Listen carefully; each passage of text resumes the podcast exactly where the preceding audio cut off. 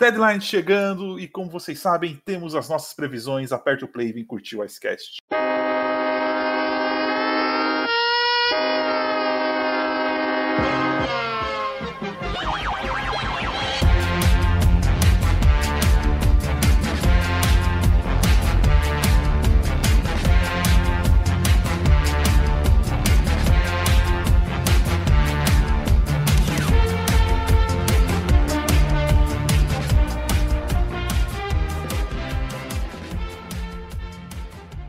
Fala galera, sejam bem-vindos ao 44 Icecast.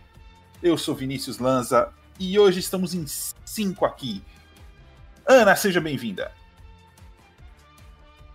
Olá! Então, vamos lá dar os nossos pitacos nessa semana que não foi tão boa em questão de time, mas tudo bem, né? Vamos pro próximo esperar o próximo resultado. Gui, seja bem-vindo também. Fala Vinícius, galera que está nos ouvindo aí mais um Cash, bora pra próxima. Lucas, primeiramente. Primeiramente, para Kaique, nosso amigo. Então aí, semana da deadline, uma das melhores datas da, da temporada. É segunda-feira que vem, dia 12. Aquele dia de passar grudado no Trade Center e e aguardar o caos, possível caos da deadline. Vamos lá. E por último, Kaique, seja bem-vindo. E aí, pessoal?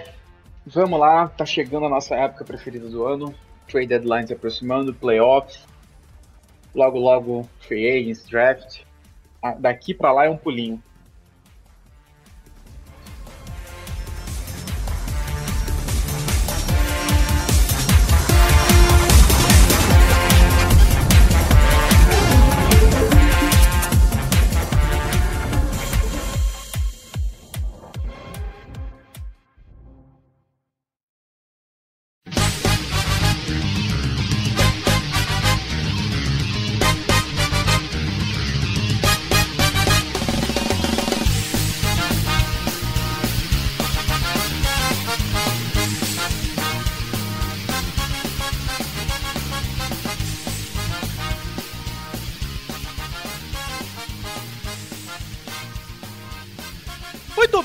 Bem, timeouteiros de plantão que estão aqui com a gente. Ô Lanza, o que, que você tá fazendo aqui, cara? Cara, primeiramente, sai daí. É, estou aqui para falar sobre um novo projeto. Um projeto bonito, um projeto da família brasileira, inclusive. Peraí, mas, um mas, mas, mas, mas, o Icecast não existe já? Cara, o Icecast não é um programa da família brasileira. O Icecast é da comunidade do rock brasileira. Estou falando do Original 2. Ah! O Original 2 é um podcast onde eu e esse que vos fala aí, que vocês ouvem a voz e dizem que é boa, essas coisas vocês puxam um saco na frente Não, não, esse que vos fala, você tá falando de você mesmo. Ah, esse que vos fala é verdade. É como você mesmo, você mesmo disse uma frase hoje, uma frase bonita. Erra, mas não assassino português. É. é. Então assim, o Matheus e eu nos decidimos. Nos decidimos, não, decidimos lançar um projeto entre Rangers e Boston, duas franquias do Original Six mas não só para falar sobre isso, para falar sobre a vida, né? Eu moro em Londres, o Matheus mora em Santos, eu já morei em Santos. E a gente resolveu falar sobre as nossas vidas, sobre as nossas experiências, sobre as nossas viagens, sobre os nossos gostos, piadas e sobre tudo que você pode imaginar no Original Tour. Então, assim, vai lá, confere, dá, a gente vai dar muita risada, a gente vai falar muita coisa importante sobre hockey, sobre política e sobre a vida. E cara, você quer falar o quê? Quer falar um pouquinho sobre o Rangers? Quer que eu fale um pouquinho? Vamos fazer assim, vou falar um pouquinho sobre o Rangers aqui, o maior time de todos os tempos. E você fala sobre o Boston. Há controvérsias. E você fala sobre o Boston no meu Icecast lá, no nosso Icecast. Rangers, o que você quer saber do Rangers? Faça perguntas, perguntas, perguntas. Cara, eu, eu, vou trazer um pouquinho da discussão que a gente falou no, na última gravação do Original 2, cara, que tá, tá difícil pro Rangers montar hoje três pares de defesa fixos, né, cara? O Texas Square toda hora tá sendo utilizado lá em Nova York, principalmente para montar o par de defesa. Cara, é, o Texas Squad, na verdade, o pessoal meio que dá uma. É, é, meio confuso, então tem muita coisa de cap que é salva se você deixar um dia um cara no, no, no Texas Squad. Mas, como eu comentei e você confere no meu comentário completo lá, é, esses pares de defesa do Rangers é, é, é provisório, né? Tá chegando aí o Nils Lanquist, tá chegando aí o, o Schneider, estão chegando, acho que o Robertson tá pra chegar também. Então, assim, é, Brandon Smith no último ano de contrato, Library Hayek, não duvido que eles tentem negociar na expansão de Seattle. É, é uma época de transição do Nova York Rangers e, e acho que a defesa ali, é, os dois pares de cima estão bem definidos para o futuro e esses outros dois, e esses últimos dois jogadores aí estão é, só fazendo, esquentando a cadeira pro próximo chegar e sentar tá quentinho, entendeu? Aproveitando que você falou do New York Rangers, cara, tá na divisão leste, mesmo a divisão do Boston Bruins. Cara, é. O New Jersey Devils, chega ou não chega para brigar? Não. Eu acho que o Devils tem uma evolução muito grande, principalmente no Jack Huggs, que era o tamanho Minion o ano, o ano passado e ele já tá crescendo como jogador e fisicamente. Acho que o Devils começa a sair um pouco né, eles meio que anunciaram que iam entrar em outro rebuild, mas assim, eles nunca entraram, porque eles nunca saíram do primeiro, na verdade.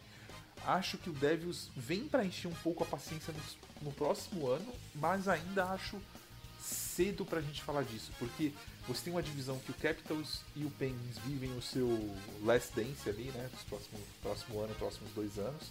Você tem o Islanders que ainda tem uma equipe muito competitiva, apesar de eu não ver o Islanders como uma ameaça para o futuro muito grande é um time que não pode ser desrespeitado, porque tem um sistema muito bom e vai encher o saco é, durante um bom tempo ainda. Você tem o Flyers, que apesar da má fase, é um time bem completinho, tá com problema de coach ali, acho que dá para resolver. E você tem o Rangers subindo. Então, assim, a, a competição do Devils, né, e volta o Carolina o ano que vem, né, ainda, para completar a dose, sai o Boston, volta o Carolina e o Blue Jackets também volta, sai o Buffalo. Então, assim, a divisão fica mais forte do que ela tá. Porque você pode pôr o Carolina hoje, que eu acho que é até melhor que o Boston, e você põe o Blue Jackets, que é muito melhor que o Sabres. Então, assim, acho cedo. Mas o Devils pro futuro, eu acho que o Devils vai surpreender a gente. Eles vão chegar num momento que vai ser do nada, sabe? Vai estourar e falar: caramba, de onde veio isso?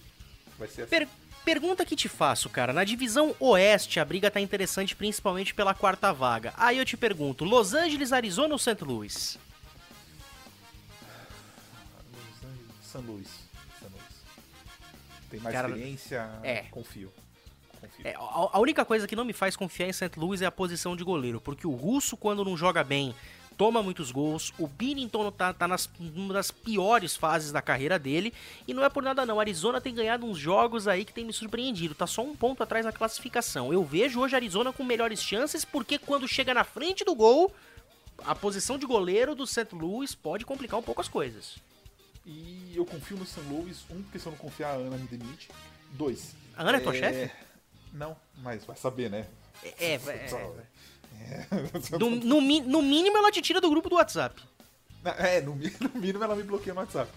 O... Eu acho que o Bennington vai ter um, uma segunda metade de temporada melhor e o San Luis chega forte. Confio no Bennington. É, quando é, essa frase, eu confio no Billington, é odiada por 11 em cada 10 torcedores do St. Louis Blues. Eu não ah, torço, né, então. É, aí você pode dizer tranquilamente.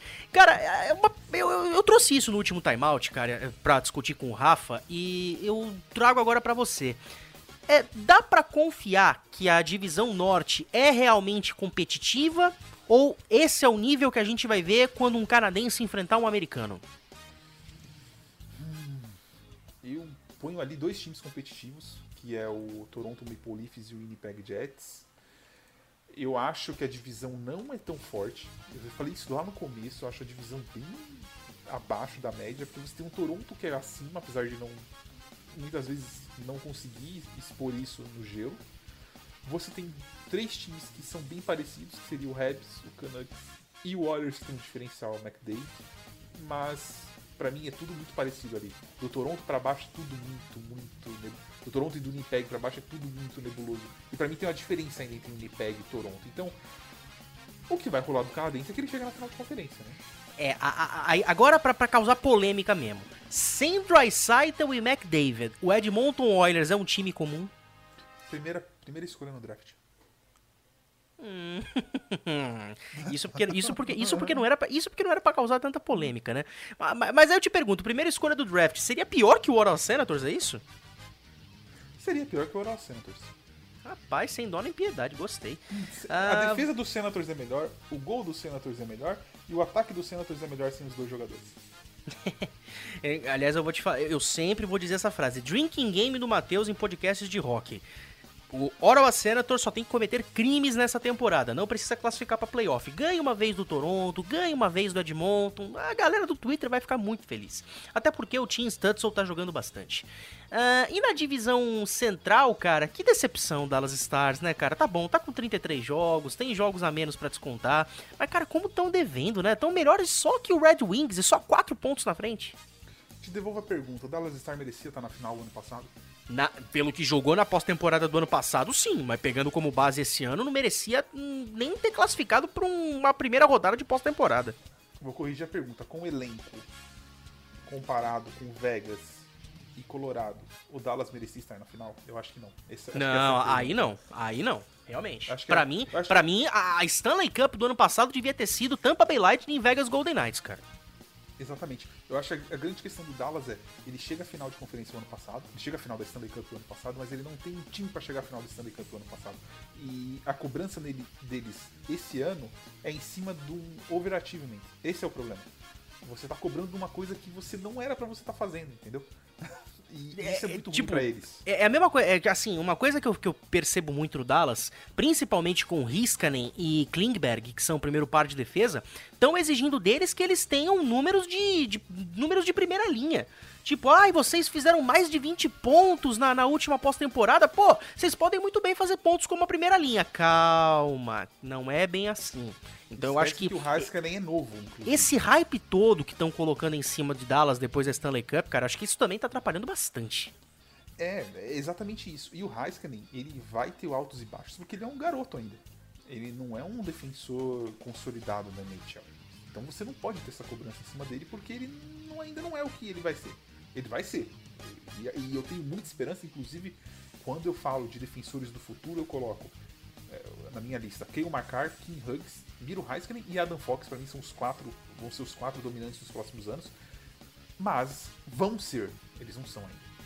Nenhum deles. Olha, ne- nessa divisão central também, cara, tem o Florida Panthers na segunda colocação, que tá empatado em pontos com o Tampa Bay Lightning. É, duas coisas sobre esses dois times. Primeiro, do Florida Panthers. Será que algum desses jogadores se envolve em algum negócio na trade deadline, cara? Você até tinha comentado do Barkov, que seria interessante ver em alguma outra equipe, mas será que nessa trade deadline acontece alguma coisa? Acho que não. Acho que o Florida, se ele trouxer alguém na deadline, vai ser. Se ele for na deadline, ele vai trazer alguém pra somar.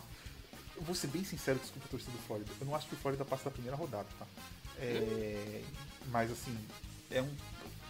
Eu vejo o Florida como um time que cresceu, chega pra competir, mas ele ainda não tem a experiência pra competir por causa de muitos anos de derrotas. Então eu acho que o Florida vai pros playoffs, cai na primeira rodada, e o ano que vem, se ele voltar forte com as divisões do jeito que, ela- que elas devem ser, talvez ele consiga, se ele entrar nos playoffs de novo, ele entra pra competir. Mas desse ano eu não vejo. Na deadline eles devem adicionar alguém barato. E do Barkov que eu falei pode ser na off-season. Eu acho que aí talvez tenha alguma mudança. Mas nunca podemos esquecer que Kenville está atrás desse banco. Então, cuidado. Olha, essa divisão central tá bacana, cara, porque ontem o Victor Hedman teve uma hora que ele saiu. Ontem eu digo assim, a gente tá gravando dia 31 do 3, né? Esse bloco especial aqui do Timeout e também do Icecast. Ah, o Victor Hedman no jogo de ontem, dia 30, saiu machucado durante a partida, mas conseguiu voltar. Cara, o que seria Tampa Bay sem o Victor Hedman? Um time que cai pro Columbus Blue Jackets, né? Hum, é. Como Mas assim, aquele ano. Mas, mas um Blue Jackets sem, sem o Dubois também tem uma diferença muito grande, né? Tem, tem. Na verdade, tô, eu tô brincando pra provocar a torcida do Tampa, mas no- eu não acho que o Tampa cairia pro Blue Jackets. Mas enfim, é, o Redman hoje é o pilar de sustentação desse time. Mas, inclusive, apesar dele não ser tão, tão amado, ele é muito amado, mas ele não é tão amado como Kucherov e, e o Stamkos. Mas o Redman hoje é muito mais importante que qualquer um desses dois jogadores. Mas muito, muito, muito, muito mais importante. O Redman, é, ele é absurdo. Ele inclusive deve levar o Norris esse ano, apesar de eu estar na torcida pelo Fox, mas é, a diferença do Redman, é, do Tampa com o Redman e sem o Redman é, é- é surreal. Tanto que tão, jogaram sem o Stanks no ano passado foram campeões, e estão jogando sem o Kucherov esse ano e estão indo super bem. E outra, o pessoal que escuta aqui o Timeout vai pegar nosso último podcast de NHL, a gente comentou justamente isso. O Norris esse ano tá fácil, fácil, fácil. Só uma contusão séria tira essa, tira essa vaga, né, do, do Norris pro Victor Hedman. E cara, eu nunca pensei que eu falaria isso. Há uma semana atrás, a gente tava vendo o Nashville Predators como uma das piores equipes, com um baita elenco habilidoso, mas que não estava conseguindo tirar muita coisa de, de, de, tudo isso.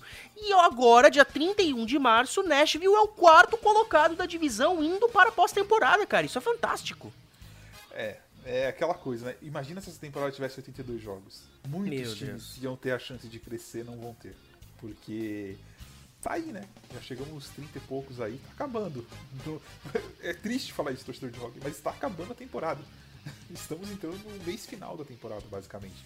Então, é, Nashville pode crescer e surpreender. É um time que tem boas peças no ataque, que não estavam rendendo, boas peças na defesa, que não estavam rendendo, e um Pekka que é um bom goleiro e também não estava rendendo. Então, assim, é, olho neles, porque se crescer nessa hora, é um time muito muito forte fisicamente para dar uns tapa no tampa, talvez, por exemplo, no playoff aí.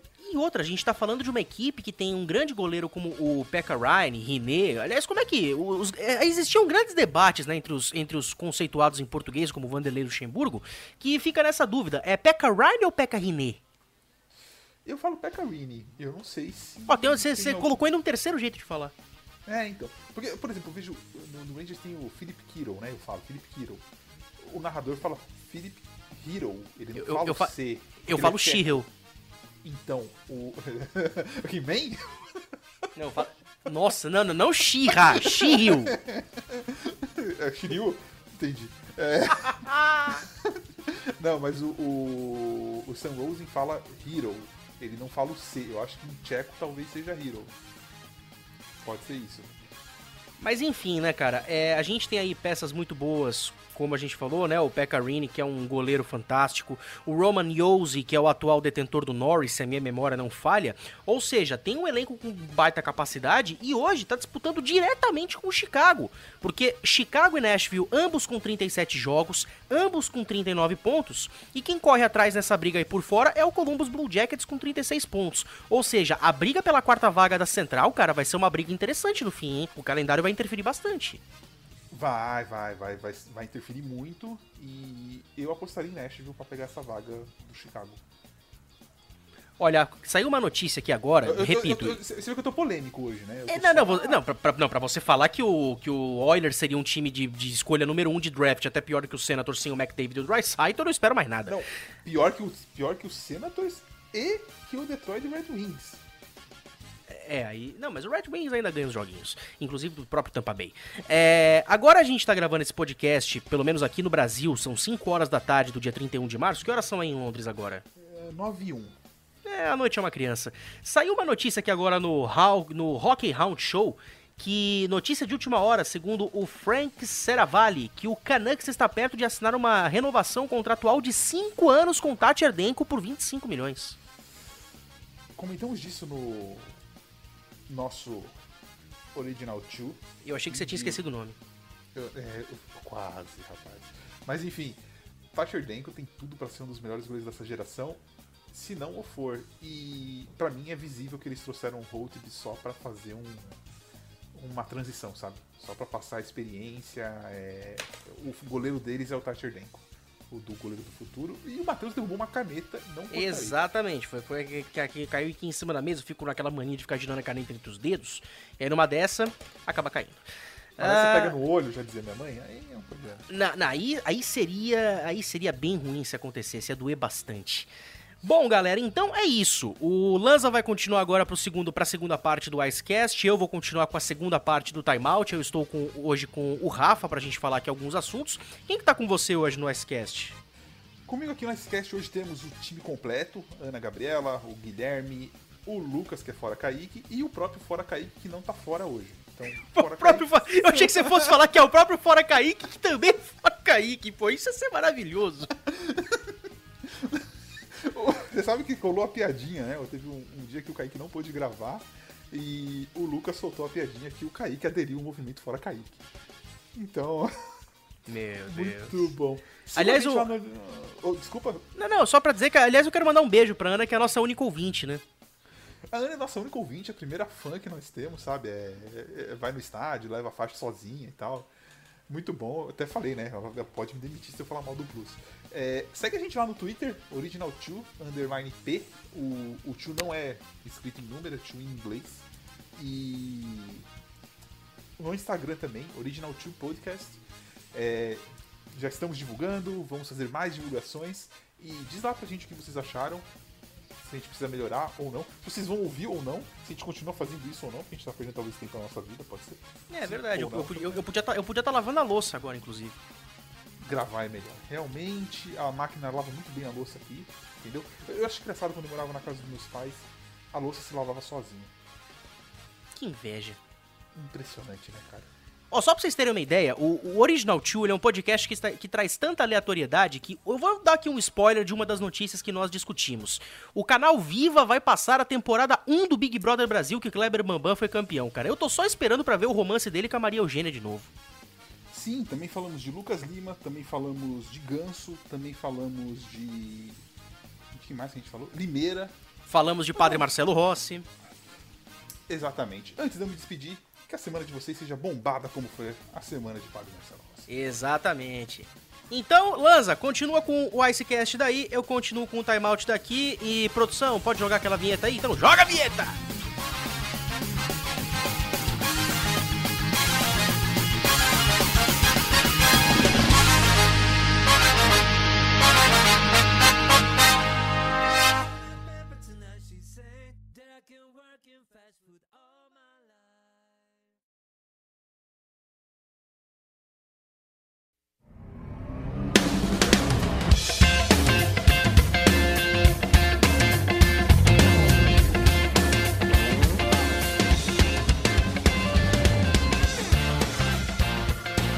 Vamos começar, antes gente começar com. de eu passar pro Kaique falar de uma notícia triste aí. é, vocês acabaram de ouvir aí um bloco que eu e o Matheus gravamos pro Original 2 Podcast, é, o nosso podcast, é, falando sobre Rangers, Bruins e principalmente sobre a vida. E então segue a gente, acompanha lá, Original 2 Underline P no Twitter e Original 2 Podcast no Instagram. Falando em podcast, é, como vocês sabem, semana passada a gente não teve o Icecast porque lançamos o Tic Tac Go, primeiro podcast feminino no Brasil. Então eu queria parabenizar a Ana, a Luísa, a Natália e a Érica. A Ana tá aqui. É, muito contente. Ana, fala um pouquinho do projeto.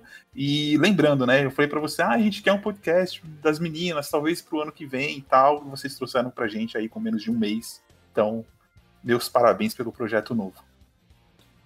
Muito obrigada, agradeço em nome de todas as meninas da equipe, porque, enfim, foi um projeto muito legal e foi um fechamento do nosso especial do Mês da Mulher e aqui eficiência, né? Para que deixar para o ano que vem se a gente pode fazer para o próximo mês? E, enfim, como o nosso especial foi focado mais em trazer tanto jogadoras quanto jornalistas ou mulheres que estavam envolvidas com o hockey de certa forma, a gente decidiu também trazer a nossa opinião através do Tic Tac Go, né? E a gente não vai falar só de hockey feminino, a gente também fala da NHL e de outras ligas por aí que possam trazer informações importantes.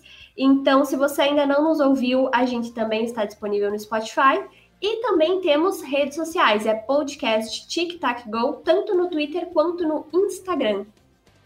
Muito bom. E eu vou passar pro Kaique agora e falando com o Kaique, Kaique abre, abre o som aí, porque a gente bateu um papinho aqui. Que alegria ver a comunidade do rock crescendo nos podcasts. Hoje a gente tem podcast do, do Blackhawks, temos podcast do, Detroit. Red, do Detroit Red Wings, temos agora o nosso podcast feminino, temos o Icecast, temos o Original 2 falando do Boston, do Rangers e whatever. E você lançou, tô muito contente aí, o Iglucast, se eu não me engano é o nome, faz o seu jabazinho e já puxa as notícias, porque esse é um projeto muito bacana, tá bem legal, corre lá para ouvir. Bem legal o podcast do, sobre o Pittsburgh Penguins. Então, também estava nos planos já um, um podcast a respeito dos Penguins, né? Eu tenho a página Pittsburgh Sports Brasil há praticamente dois anos. E sempre tive muita vontade de fazer. É, mas sempre tive aquele receio, é, coisas técnicas mesmo, né? Não, não tenho muito problema em, em falar, mas o tecnicismo todo é, me, me, me, prendia. Resolvi arriscar, estou contando com o apoio não só da, da, minha equipe de lá, como também do Danilo, do Fambonanet, que é um cara sensacional que ajuda muito a gente aqui também no Icecast. E saiu o primeiro episódio essa semana, a gente fez uma breve apresentação do projeto e já falamos, fizemos uma pequena análise a respeito dos Penguins, né, até a metade dessa temporada.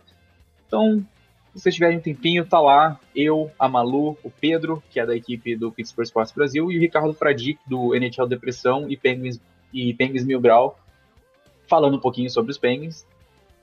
E é isso. Estou é, bem feliz de ter conseguido lançar, já planejando aí os próximos episódios, vai ter bastante coisa legal. Muito bom. Vou deixar o link de todos aqui na descrição quando a gente lançar esse, episódio na quinta-feira. E agora vamos voltar aqui para o Icecast. Kaique, Vancouver Canucks, notícias horríveis essa semana. Não entraremos em assunto político, não entraremos em nada relacionado à nossa opinião pessoal sobre como a pandemia está sendo conduzida no mundo ou em qualquer outro lugar. É, a gente vai falar exclusivamente do que pode acontecer na NHL com esse surto que deu no Canucks. Kaique. É, como o Vini bem destacou, é, vocês que nos ouvem e nos acompanham nas redes sociais já sabem nosso, nosso posicionamento a respeito disso. Ninguém aqui concorda que a temporada esteja acontecendo como tá.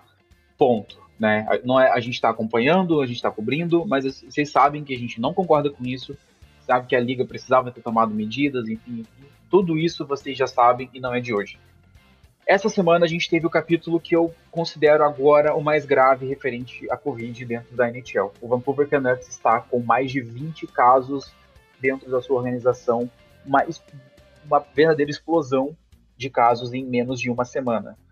A grande questão, esses casos presentes no Vancouver Canucks são parte de uma variante do vírus que atinge a região de British Columbia, né, o estado ou província onde se encontra Vancouver, é, jogadores e comissão técnica estão tendo sintomas que variam de náuseas, cãibras, é, desidratação. Familiares dos jogadores começaram a ser atingidas também.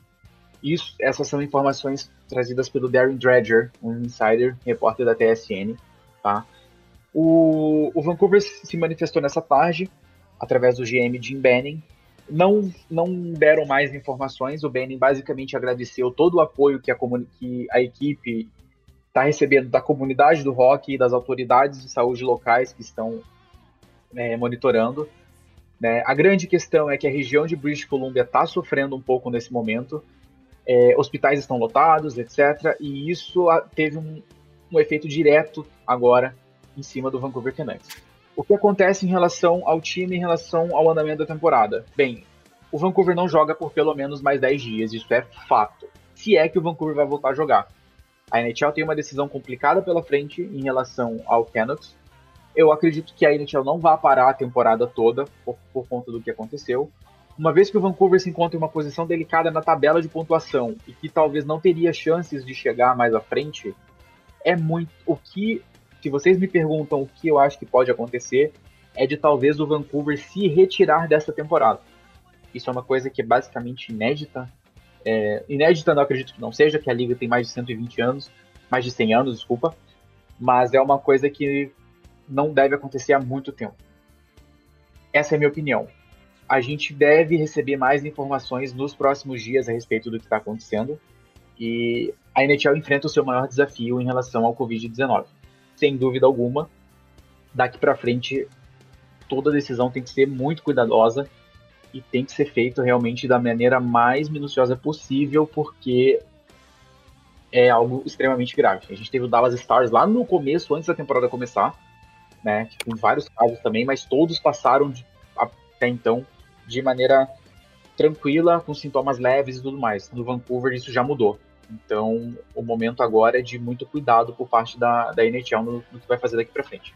E nossa torcida aqui de todos para que todos os jogadores e comissão técnica do Vancouver Canucks se recuperem da melhor maneira possível, né? E se não puderem voltar a jogar nessa temporada, talvez seja melhor para eles que se curem disso, que se recuperem e que voltem mais forte na próxima temporada, quando a gente espera que tudo isso já tenha pelo menos diminuído aí em 90%. só, só uma coisa aqui, Kaique. Pior que se trata da, de uma variante, né? Que é mais forte do que o vírus que foi enfrentado pelo. pelo Stars no início da temporada. Fica, Exatamente. E não só tem um perigo do, dos próprios jogadores, como das famílias também.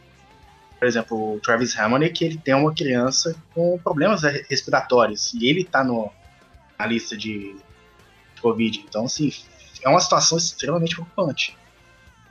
Fica aí a nossa torcida para não só os jogadores, mesmo, a comissão técnicos, mas também para que não aconteça nada com as famílias deles. A questão da liga, eu acho que a gente consegue o risco de ver um time da um time de juniores jogando pelo Canucks. Eu não vejo eles parando, eu não vejo eles cortando, é, cancelando jogos e falando não, não vai ter os jogos do Canucks porque pode afetar na tabela. Eu não sei se o Canucks tem confronto direto com alguém ainda tá na frente, mas de qualquer jeito o Canucks tem ainda um monte de jogo para fazer. É, eu não duvido nada a NHL obrigar eles a jogarem com um time de juniores, que seria uma lástima, porque ia ser surra atrás de surra. Não sei o que, o, o que pode acontecer. Eles desistindo, beleza, desiste, mas eles vão para que posição na tabela em relação a draft?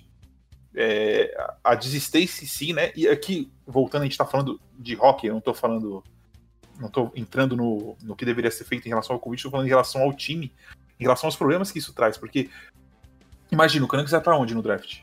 Qual a porcentagem que ele vai pegar? Ele pode, ser, ele pode ter primeira escolha? Ele não pode ter a primeira escolha? É, ele pode. Ele pode entendeu o que quis dizer? O, o... E, e, tem outra coisa, né? Como é que fica, como é que fica com os outros times da divisão? Sim, não tem, não tem o que você. Então, assim, Beleza, eles estão. Não é uma coisa que só afeta. Que não é uma coisa que só afeta o Canucks, acaba afetando a, indiretamente a liga toda. Sim, é um, é um problema que. É, tirar o Canucks da, da. tomar a decisão, né? O Canucks não joga mais essa temporada, é a decisão mais fácil de se fazer. O que vem depois que é o problema.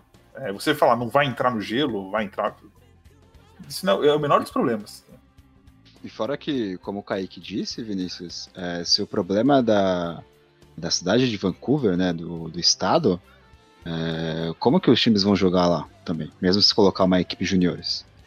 Também vai ter tem esse fator aí que vai trair discussão.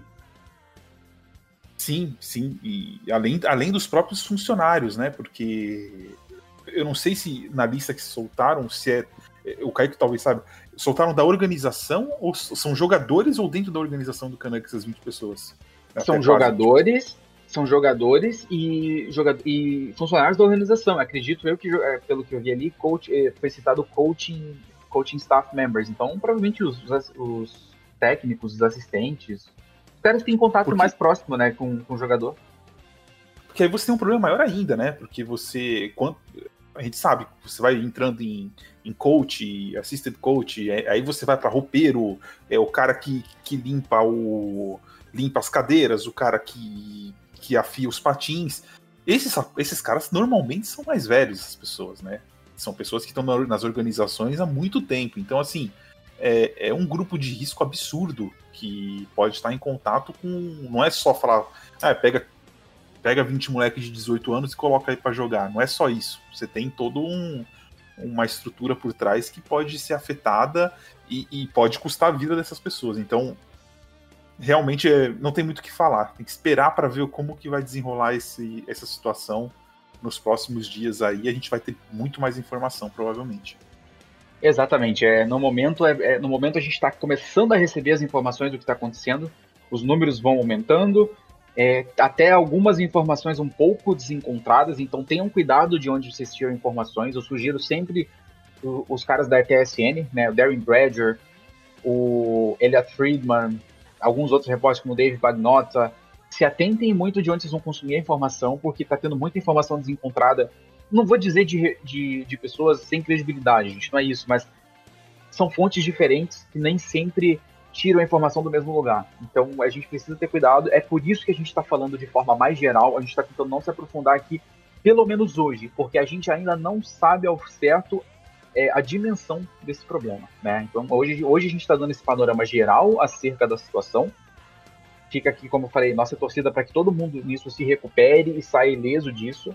Mas no momento a gente não pode aprofundar tanto porque as fontes não estão todas muito alinhadas. Então a gente prefere esperar até que as notícias saiam. E se for preciso, a gente grava um icecast de emergência ou algo do tipo, mas no momento a gente está se atendo às informações que a gente tem. Vini. E fica Mas também site, né? é importante falar, é, fica de olho no nosso site que a gente traz matéria. A gente tenta traduzir o mais rápido possível. E nas nossas redes sociais também, no Twitter e no Instagram, que é o, o método mais rápido que a gente consegue trazer a notícia, né?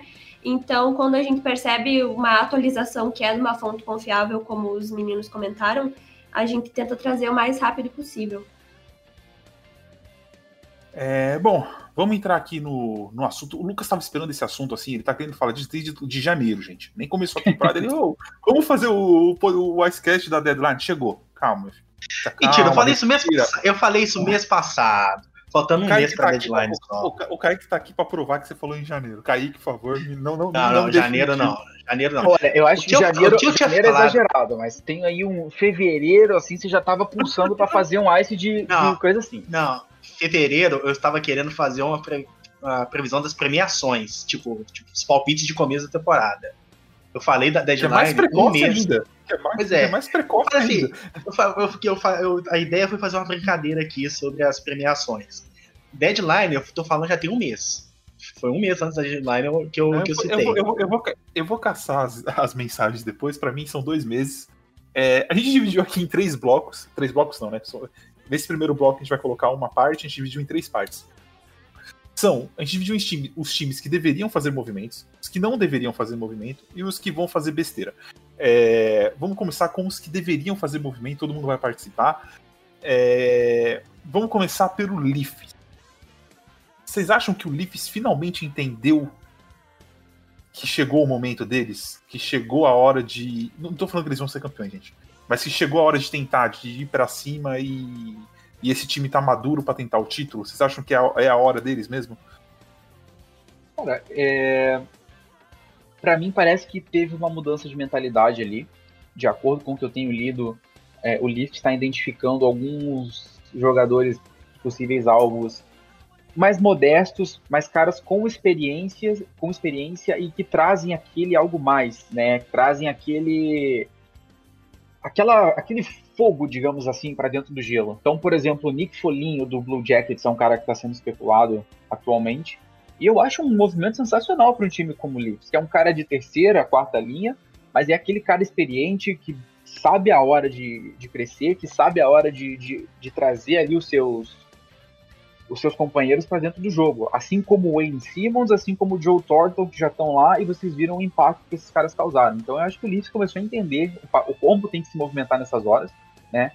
E para mim é o time que deveria se mexer, mas minimamente. É um folhinho aqui, é, caras nesse estilo, um cara um pouco mais grit, um cara um pouco mais experiente, que adicione o que o Toronto precisa, que é aquele cara com uma mentalidade boa, que é o cara que vai chamar o time, olha só, gente, tomamos um gol aqui, mas vamos acalmar, não vamos, não vamos perder a calma.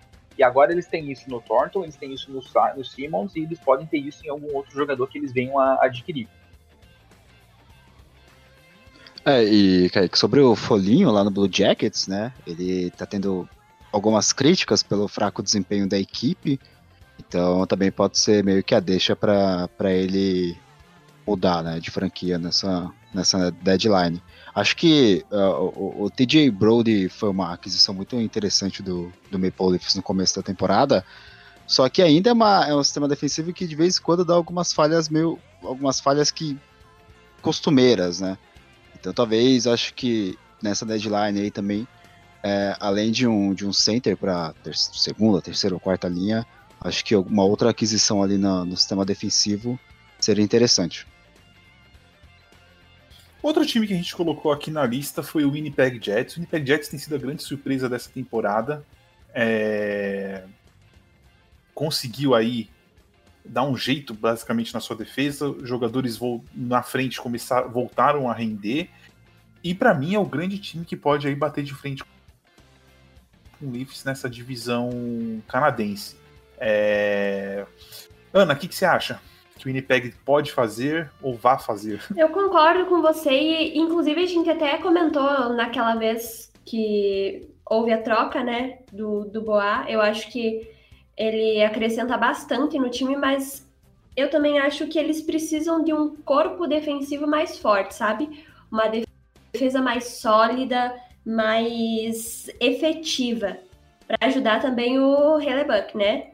Mas. E, e, eles também têm algumas escolhas de nas primeiras três rodadas, se não me engano, então eu acho que também pode ser uma opção aí para eles negociarem alguma coisa pensando mais na defesa mesmo.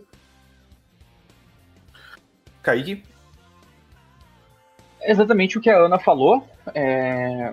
Defesa, defesa, defesa pro Jets. A gente tá falando isso para dois anos pelo menos, mas a defesa melhorou, com certeza. A equipe melhorou no geral com isso.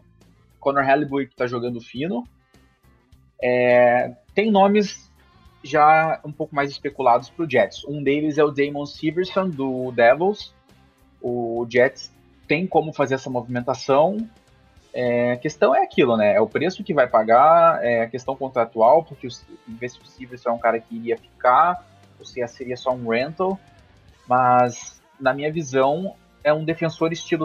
É, estilo Desculpa, eu falei Damon Severson, não é o Severson que eu tava querendo me referir, gente, desculpa. É o David Savard, eu sempre confundo os dois. Savard é do Columbus Blue Jackets, perdão.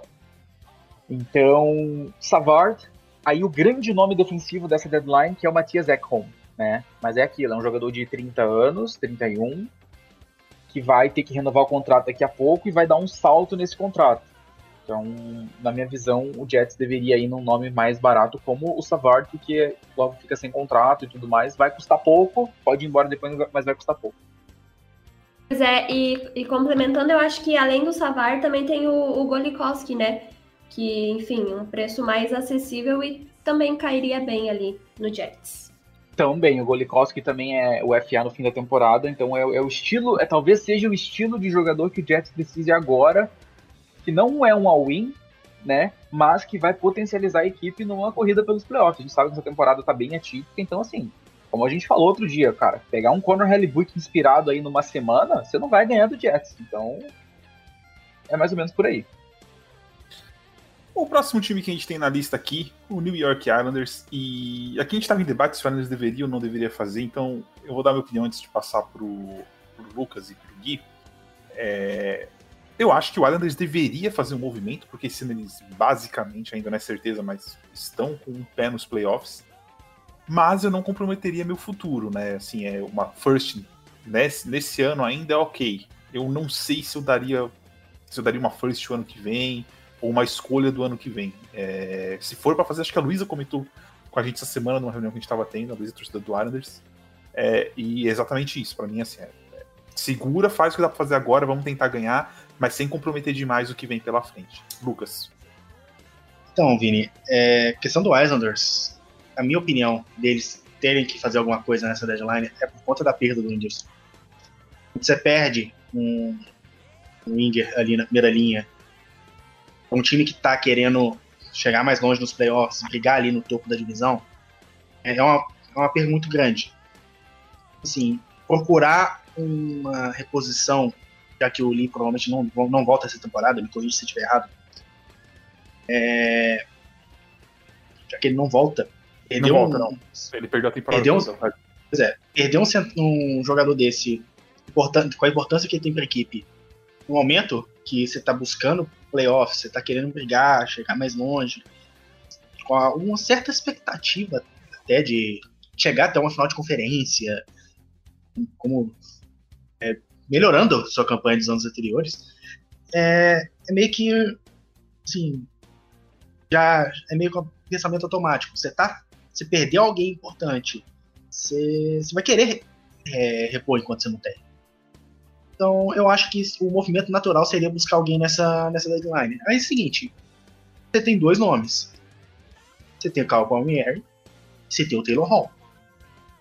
A questão é: o que, que você vai. O, o que você está capaz, o que você é capaz de dar qualquer um deles.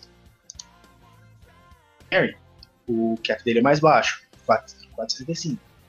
O cap do Taylor Hall é 8 milhões. Para você tirar o Taylor, o Taylor Hall de Buffalo, você teria que dar alguma coisa para eles reterem o, o, salário. Né? Porque o Islanders não tem tanto cap assim. É, não só reter, né? Acho que a qualidade do Taylor Hall você Pra mim, qualquer conversa com o Taylor Hall começa com a first. A primeira conversa. Assim, pra começar a conversa. Olha, sinceramente, acho que depois dos últimos anos, o valor. O nome Taylor Hall ainda vale alguma coisa. Só que o jeito que ele tem jogado não. Não facilita muito essa conversa, Vini. Não acho que facilita tanto de. de ah, Taylor Hall, uma first. Não. Acho que, que não, tá, não tá assim. Eu, Enfim, eu são- são- Deadline, deadline, cara, eu, eu acho. É. É esse, pelo menos aí. É, exatamente. Aí sim, você pode enquadrar no terceiro. No, no- no- na nossa terceira listinha, né? Que é os que vão fazer besteira. Mas enfim, é, a minha opinião aqui, a Islanders deve fazer alguma coisa nessa deadline, deve procurar alguém para repor o Anderson. Kaique, É, Palmieri, é. Palmieri resolve. Eu acho que. é, é, é, completando o Lucas, você já passando pra você. Ah. Pra mim, assim, Taylor Hall é caro. E o Palmieri não resolve o que eles precisam. É, basicamente isso. É, o Kyle Palmieri, eu, eu, gosto dele, eu acho ele um bom winger, um scorer, mas ele precisa jogar com alguém melhor, né? Se ele não entrar na linha junto com o Matthew Barzal, é uma, é uma aquisição que não faz sentido, até porque é da onde o Lee, o Lee acabou saindo. Taylor Hall é caro, né? No- tanto na questão financeira, né, é, quanto na questão do preço a se pagar para o Buffalo, que pro Buffalo matar 4 milhões do contrato do Hall para aumentar o preço não tem problema nenhum. É, então, assim, o Islanders tem que focar em mover os recursos que tem agora. É mover, talvez, o Bellows, que é um cara que tá ali na Berlinda, e a First Pick se for ser movida desse ano. O Islanders não pode nem sonhar em mover a primeira escolha de 2022. Mas nem sonhar. Por quê? Mais uma vez a volta batendo na tecla, e me desculpe a torcida. O Islanders é um time que tá ali há uma temporada de cair. A gente não, você, a gente não pode prever o próximo passo do Islanders. Tá bem essa temporada, tá ganhando, tudo mais. Mas ano que vem tem outros problemas para resolver e pode cair e pode entregar uma pick top 10 ou até mais do que isso de bandeja pro Buffalo por um cara como o Taylor Hall nesse momento que pode nem vir a resolver o problema deles também. Então é o momento do Islanders ter, se mover, sim. Se tem pretensões, tem que se mover. Precisa disso agora, mas com cautela. Não é de forma alguma o momento do, do Islanders pensar em all-in. De forma nenhuma. E pra fechar aqui, né? Já até pra fechar nosso bloco 1, vocês listaram o Florida Panthers. Na minha opinião, o Florida Panthers não deveria fazer nada, porque eu acho que o Florida Panthers ele é um time que que subiu muito agora. Então eu não sei se, se eles são reais ou se eles são um time dessa temporada específica que tá uma bagunça e, enfim. É, mas vocês listaram, então eu quero ouvir a opinião de vocês. Quem quer começar falando do Panthers? Eu, posso? Pode. Então, eu acho que eles podem negociar sim. E talvez com alguém que tenha interesse no goleiro para negociar o Dredger, né? Porque o Bobrovsky assumiu as redes, então o Dredger torna-se dispensável, não é bem a palavra, sabe? Mas, mas não totalmente necessário, na minha opinião.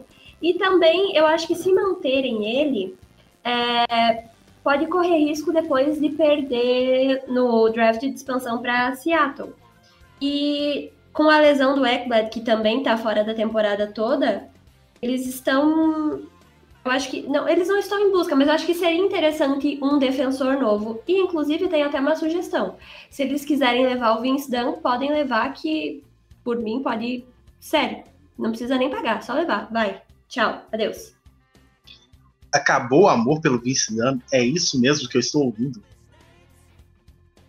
Eu, eu tô revoltada com ele essa semana, então sim. Essa semana não, já faz um tempo, né? Porque um cone seria mais efetivo do que Vince Dunn.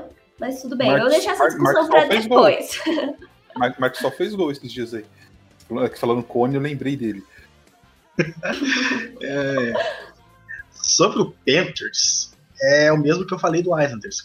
Você perde o Ekblad pela temporada, no resto da temporada, você tá ali brigando pro playoff.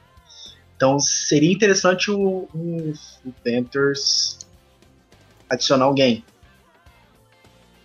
O Ekholm seria um pouco mais caro, porque é o top defensor desse, dessa deadline. Mas pode procurar um. Ainda Montour, o próprio Vince Dunn, algum outro né, do, do Buffalo, Colin Miller, sabe? É, são jogadores que, que podem vir pro. Poderiam ser bem aproveitados no Panthers agora nessa, nesse, nessa reta final. A, a perda do.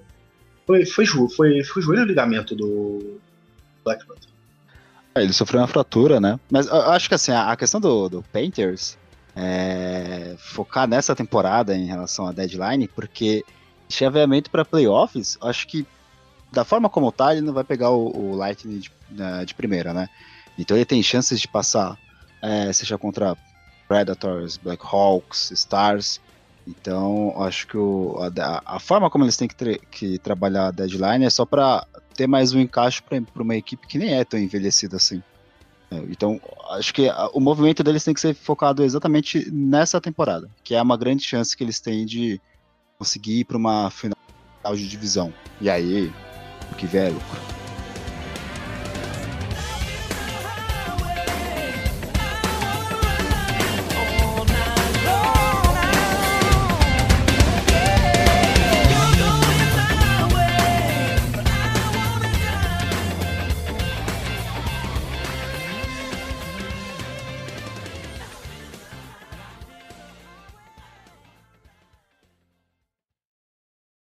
Esse podcast faz parte do site Fambonanet. Acesse fambonanet.com.br.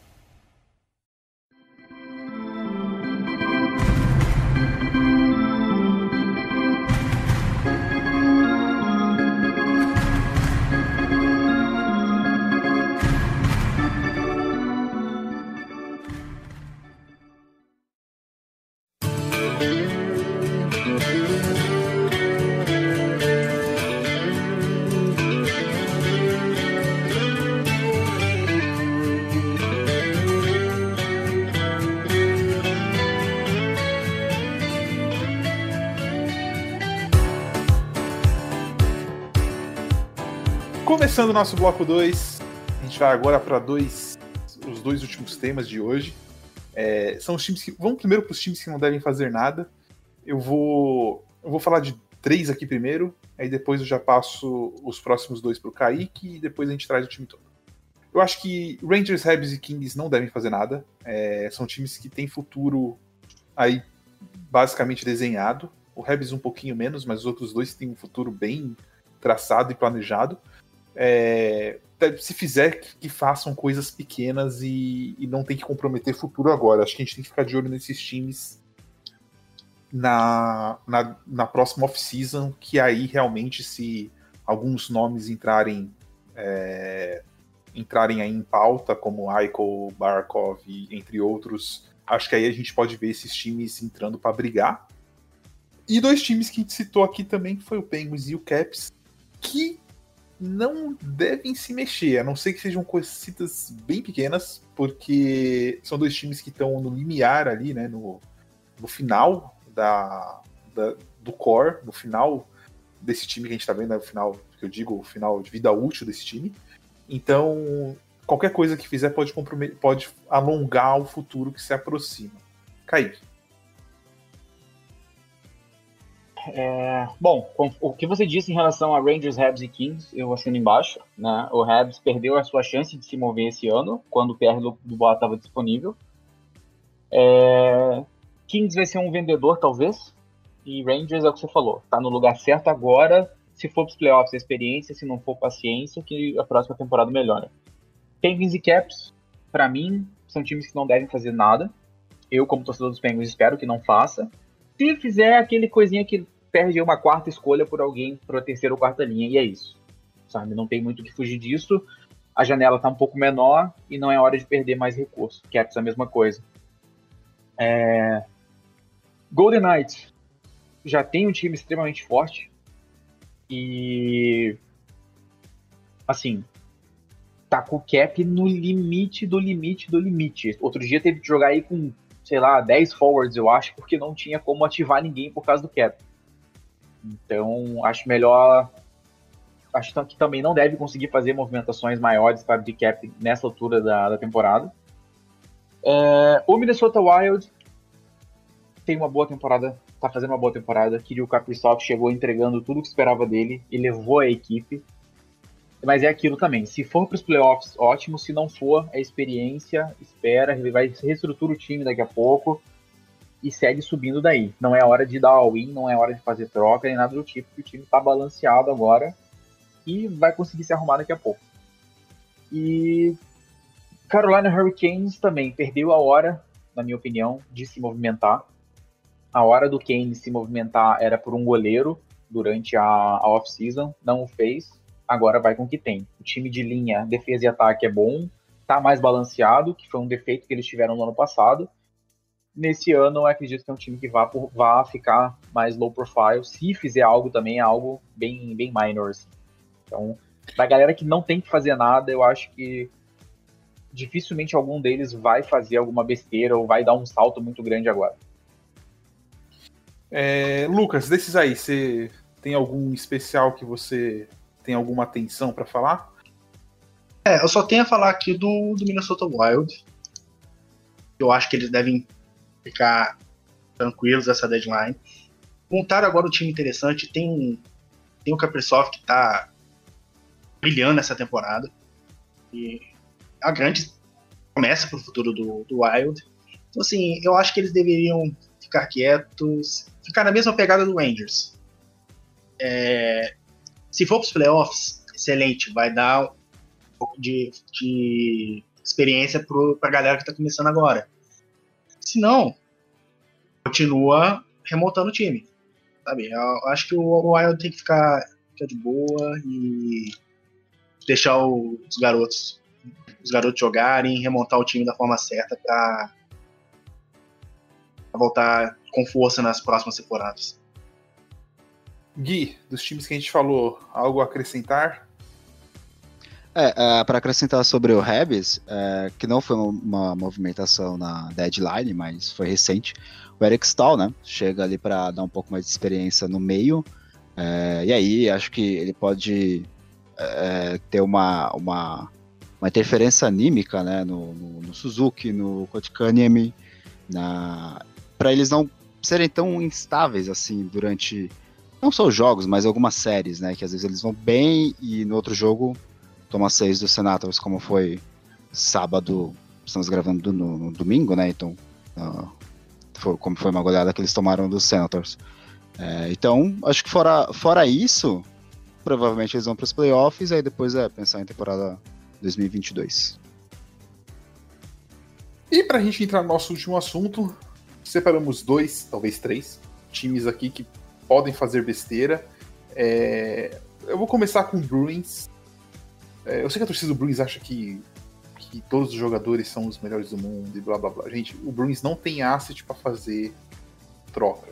É, os jogadores que, que eu ouço e que eu vejo alguns torcedores do Bruins querendo, a resposta sempre para mim começaria, né? Eu vi falando, cara, ah, Jack Eichel. Cara, o mínimo para começar a conversar com o Jack Eichel é o Charlie McAvoy. O mínimo para começar uma conversa dessa. E eu duvido que o Bruins queira fazer esse tipo de movimento. Então, assim, é, o Bruins, pra mim, tinha que se segurar com o time que tem. É, acho que na divisão, se eles conseguirem entrar entre os quatro, ali qualquer um pode passar e chegar na final de conferência, porque ninguém ali se consolidou como o time mais forte da divisão. Nem o Capitals, nem o Islanders, tanto que eles não conseguem disparar. É, então, assim, eu acho que o Bruins deveria ficar quieto, mas o Bruins vai acabar fazendo besteira. Quem quer ir primeiro? Eu vou. É... Só, só uma coisa aqui, um adendo que você falou do. Só, só um minuto. É, até vou puxar o Kaique pra essa. Ô, ô, Kaique, você tinha falado com a gente, comigo, antes da, da gente começar a gravação, e se o, o, o Islanders trocassem pelo Palmieri, que o Bruins ia all-in no, no Taylor Hall? Total. Minha visão, minha visão é essa. É, o, o Palmieri é um, é um, é um alvo para alguns times nessa, nessa deadline, tá? Que é um, como eu falei, é um cara que marca muitos gols, é um cara bom. E ele vai ser disputado. A partir do momento que, que o Palmieri sair do mercado, eu acredito que o Palmieri vai sair antes, inclusive já não jogou na partida de hoje, o Hall se torna o alvo principal. E aí a gente vai se matar pelo Taylor Hall também. No meu caso, é, eu acredito que a partir do momento que o Hall, que o, que o Palmieri sai do mercado para algum lado, né? No caso, como eu falei, se o Islanders pegar o Palmieri, o Bruins vai fazer uma tremenda de uma besteira indo em cima do Taylor Hall. Simples. É, é, é, é o que está desenhado acontecer. E conforme o Vini falou, o Bruins não tem recursos para fazer troca, tá? Não assim na teoria hoje analisando. O Don Sweeney é um exímio negociador, pode fazer alguma mágica, mas o Bruins não tem recurso para negociar por ninguém que seja de elite, podemos dizer assim. Ninguém. A não ser que seja um rental como o Taylor Hall, que você dá uma escolha, alguma coisa e tal. Mas assim, esqueçam trocas que vá trazer Taylor, é, Jack Eichel, que vá trazer algum jogador com um bom contrato já estabelecido. Isso não vai acontecer. E o Bruins, na verdade, devia estar pensando em começar a recolher recursos para pensar no futuro. Eles não vão fazer isso. Então, por isso que a gente colocou o Bruins aqui no hall de times que. Fica até um trocadilho, né? No hall de times que vão fazer merda. Porque a chance deles perderem uma escolha do ano que vem, talvez, é grande.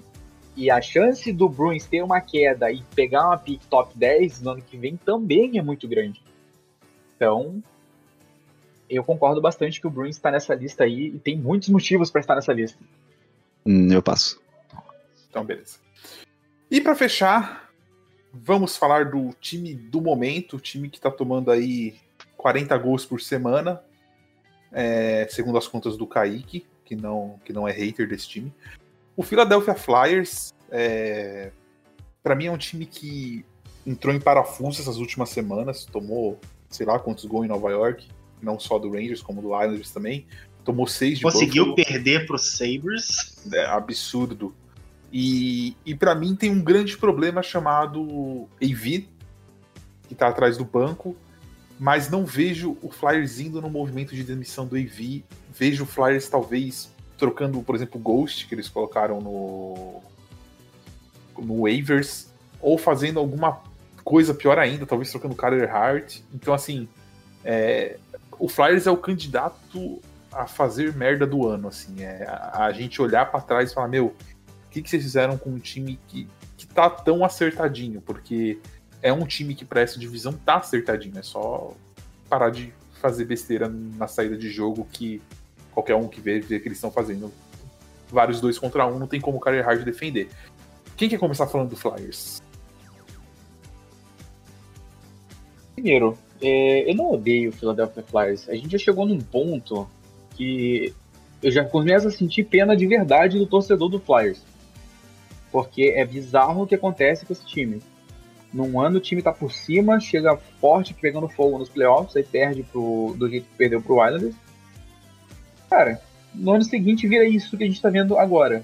O, o como o Vini falou, o AV, além eu, perdeu o controle total do vestiário do Flyers em menos de um, em um ano e meio. É, costumava demorar mais para isso acontecer, segundo o Matheus do, do Puck Brasil outro dia. O AV demorava mais a perder o controle do vestiário. Esse ano foi recorde, essa vez foi recorde. Então, assim, time desestruturado, time sem vontade, as derrotas pro Rangers e os dois últimos jogos com os Sabres, um eles ganharam no overtime e o outro eles perderam feio. São, são mensagens claras. Não queremos mais jogar para esse cara aqui. É, é, é, nítido, não tem, não tem nem como negar que os caras estão entregando de sacanagem. Entendeu? Então, assim, isso pode levar o, o pessoal lá a fazer merda. É, Há, informação, há aquela especulação de Johnny Goodrow podendo ser trocado para lá.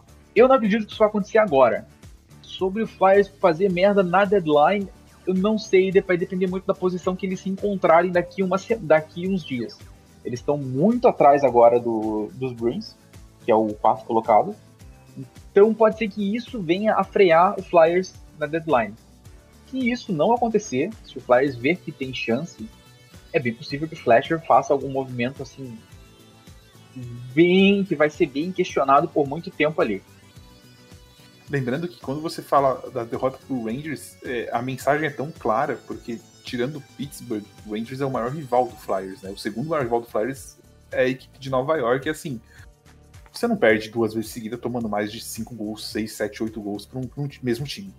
É, é bizarro que, o, a situação. Em relação ao AV, É, é engraçado, porque o AV se deu bem quando ele tinha goleiros acima, muito acima da média, que era o Luongo e o Lanquist. E mesmo assim ele conseguiu ferrar as defesas desses times. Então, assim, é, eu não consigo enxergar que a defesa do Flyers é a culpada, porque então a defesa do Canucks era e a defesa do Rangers era. Pra mim a troca tá ali, entendeu? É, todo mundo é ruim, só o, ele não tem culpa nenhuma, né? Ele falou, ah, o Carter Hart tem que treinar mais porque ele não tá se dedicando. Tá, cara, mas se você não arrumar o sistema defensivo, você pode colocar dois Carter Hart ali que vai continuar tomando gol, entendeu? Porque você deixa os caras sair sozinho contra ele toda hora, seguidamente no jogo, né? Não é tipo, ah, eu dei um breakout. Não, cara, é, é, é quatro, cinco vezes seguida, dois contra um, dois contra um, dois. Não tem defesa que aguente. Não tem goleiro defensor. Pode estar o Shea Weber ali, não vai rolar. Não tem o que fazer.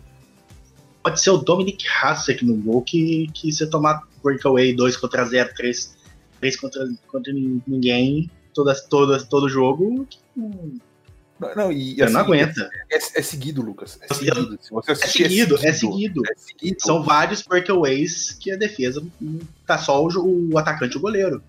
Assim, eu tenho pena do Carter Hart. Eu tô com pena do Carter Hart nesse time.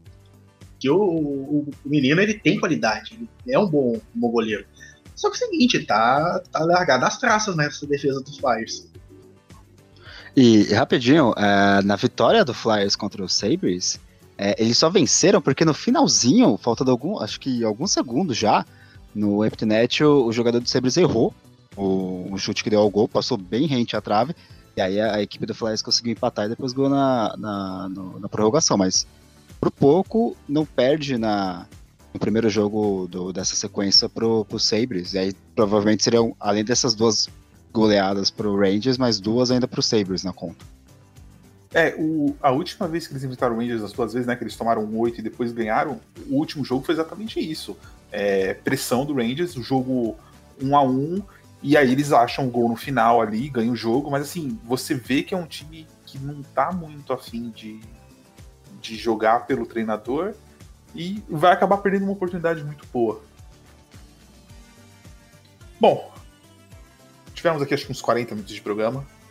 Vamos fechar é... Considerações finais de todo mundo. Ana quietinha hoje, falou pouco. Se despeça, por favor. Ai. E faça. faça é, é, con confesso que assim. Hum, fala.